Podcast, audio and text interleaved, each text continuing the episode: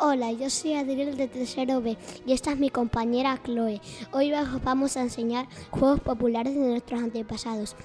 A nosotros nos ha tocado el juego de al pase misi, al pase misa. Descripción del juego. Se colocan dos participantes cogidos de las manos, uno frente a otro, haciendo un arco por el cual de los participantes pasarán por debajo. Número de jugadores. Los que sean. Canción o frase. Al pase misi, al pase tusa, por la puerta de Alcalán. Los de adelante corren mucho, los de atrás se quedarán. Espacio en el que se jugaba y materiales. Un parque grande, los niños y niñas. Adiós. Adiós.